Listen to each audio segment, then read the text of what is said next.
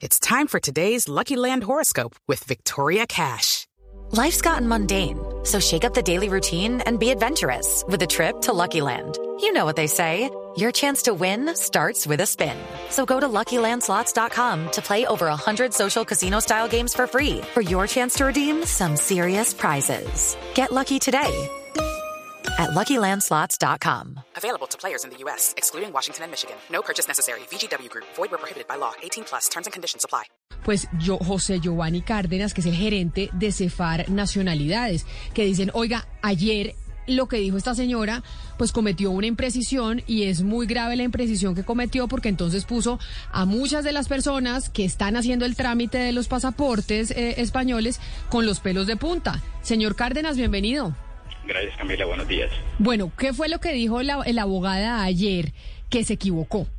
Bueno Camila, dijo algo muy grave y es eh, relacionado con el plazo para las firmas del acta de notoriedad. La abogada mencionó que el plazo eh, vence ahorita el 30 de septiembre y que básicamente como agosto es el mes de eh, verano o vacaciones, por así decirlo, en, en, Europa y en España en particular, pues la notaría no está trabajando en el mes de agosto.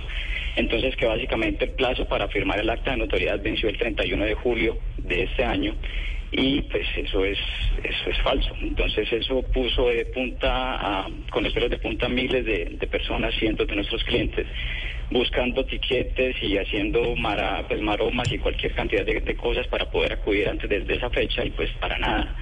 Eh, la circular primera del 2021 eh, notarial menciona que no existe plazo para, para firma de acta de notoriedad siempre y cuando se elija notario a más tardar eh, el último día del mes de agosto de ese año. Básicamente eso, Camila.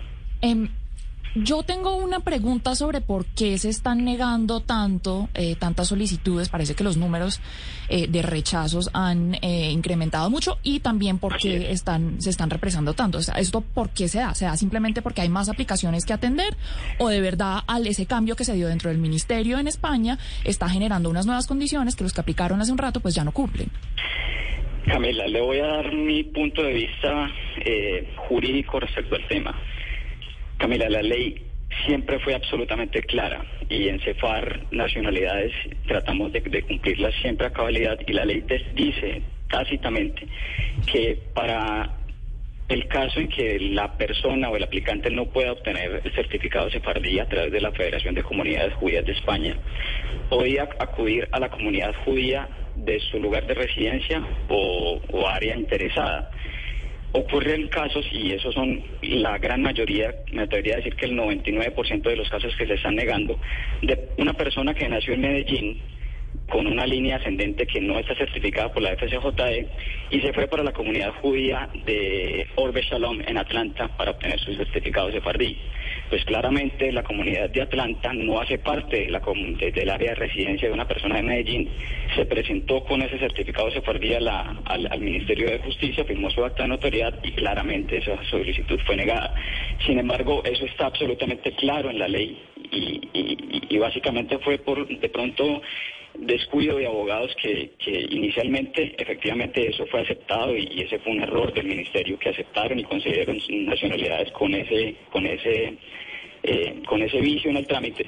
Pero básicamente en ese momento tornaron digamos nuevamente las las circunstancias y lo están aplicando tal cual como dice la ley y por eso se están negando. No sé si fui si fue claro Señor Cárdenas, pero usted nos dice acá, pues lo que usted nos dice que es un vicio es básicamente una trampa.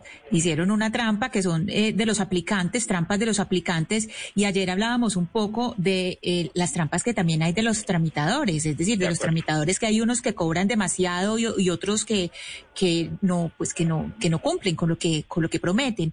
Eh, háblenos un poco de esas, de esas trampas a las que se está expuesto en este proceso, porque pues en este momento usted nos dice algo nuevo y es que también hay trampa en el proceso de, mandar la papelería.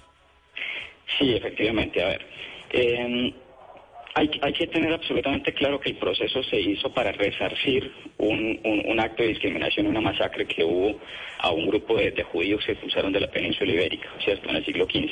Entonces, básicamente el punto más importante es que la persona pueda probar efectivamente mediante documentos eh, impolutos y sin ningún tipo de duda que se desciende de uno de esos judíos que se expulsaron. además de la ausencia de antecedentes judiciales.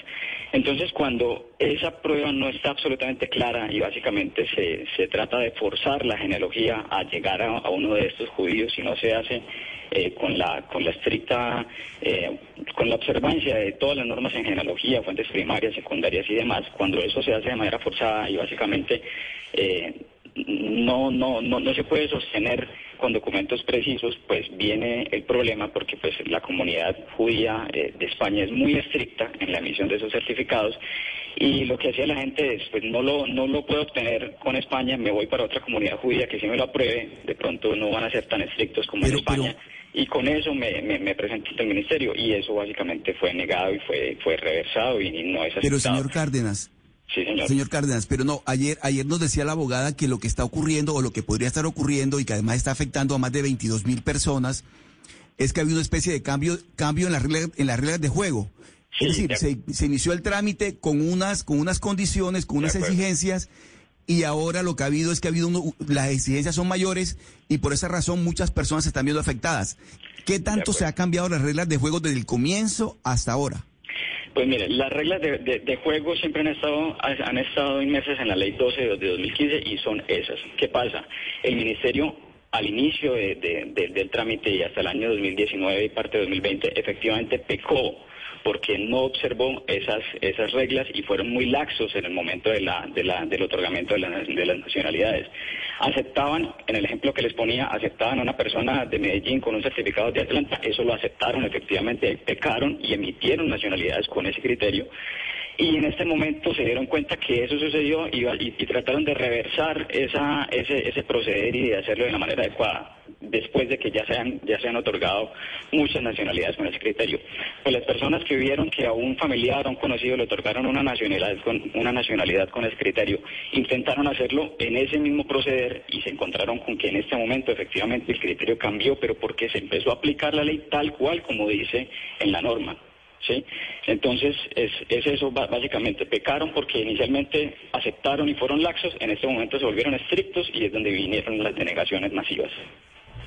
Pero entonces aclaremos la imprecisión que dijo la abogada ayer. Usted dice, el plazo para ir a firmar la gente que no ha podido viajar a España, a ir a la notaría, que es como el último paso que les toca hacer, Correcto. que no pudo viajar por cuenta de la pandemia, ¿tiene plazo de hacerlo hasta cuándo? Porque entonces yo entiendo que seguramente usted mucha gente lo llamó y le dijo, oiga, ¿cómo así? Nos toca viajar ya. la gente comprando tiquetes como loco. Pesos, a 6 millones de pesos y la gente desesperada porque pues los tiquetes están muy costosos por el verano.